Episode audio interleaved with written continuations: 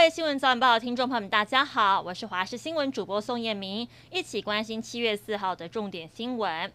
今天的天气属于典型的夏季天气，各地高温炎热，但午后西半部地区还有其他山区会有短暂的雷阵雨。晚上开始，东部、东南部也会有零星的雨势。明天开始，受到南方低压云系北移的影响，东部、东南部以及恒春半岛会有局部短暂阵雨或雷雨，并且有局部较大雨势发生的几率。东北部地区有局部短暂阵雨。温度方面，今天气象局发布了高温特报，在中午前后，花莲县纵谷、宜兰县近山区或河谷是黄色灯号，有机会出现三十六度以上高温，请这些地区的听众朋友要特别注意了。苗栗县九位县议员因为质疑卫生局长张蕊仙防疫不力，要求县长徐耀昌撤换局长，没想到有三名议员事后陆续接到恐吓电话。警方查出打恐吓电话的六十七岁邱姓男子是卫生局长的小叔，他因为看到媒体报道嫂嫂被议员欺负，一时气愤才打电话恐吓。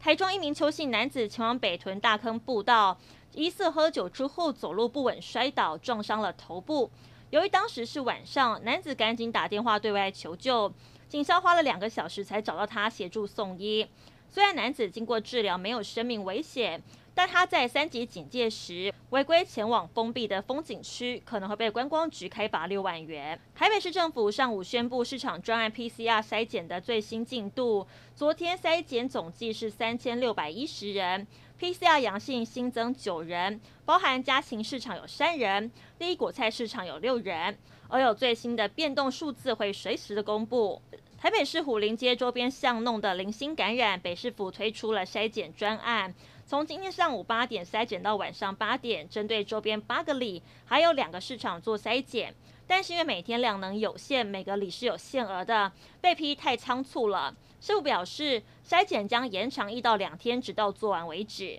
加拿大西部地区正经历前所未有的热浪，至今已经造成七百一十九人死亡，过去两天更出现超过七十一万次的雷击。气象专家表示，会出现这么多次雷击，部分原因是热浪造成的。因为热浪导致积雪融化，以及植被水分蒸发，造成大气层高度潮湿，助长雷击发生。专家警告，在强风注视之下，恐怕会引发更多的森林火灾。目前，在 BC 省中部各地已经有一百三十五起的森林火灾，大火至少会延烧十万公顷。当局已经下令疏散超过一千三百户的民宅。现在整个欧洲气氛火爆，本届欧洲杯四强全部诞生，意大利、英格兰、西班牙跟丹麦各路球迷嗨翻天。但这么多天群聚看球，也造成当地的疫情反扑。南韩首尔新冠疫情有再度扩散的事态，三号通报过去二十四小时新增了七百九十四例，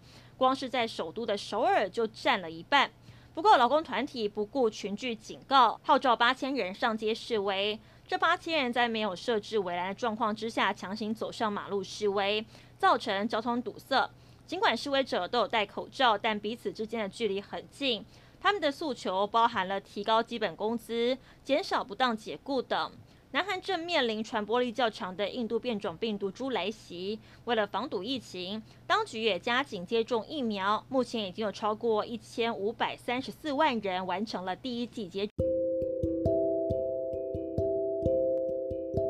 种。以上是这节新闻内容，非常感谢您的收听，我们再会。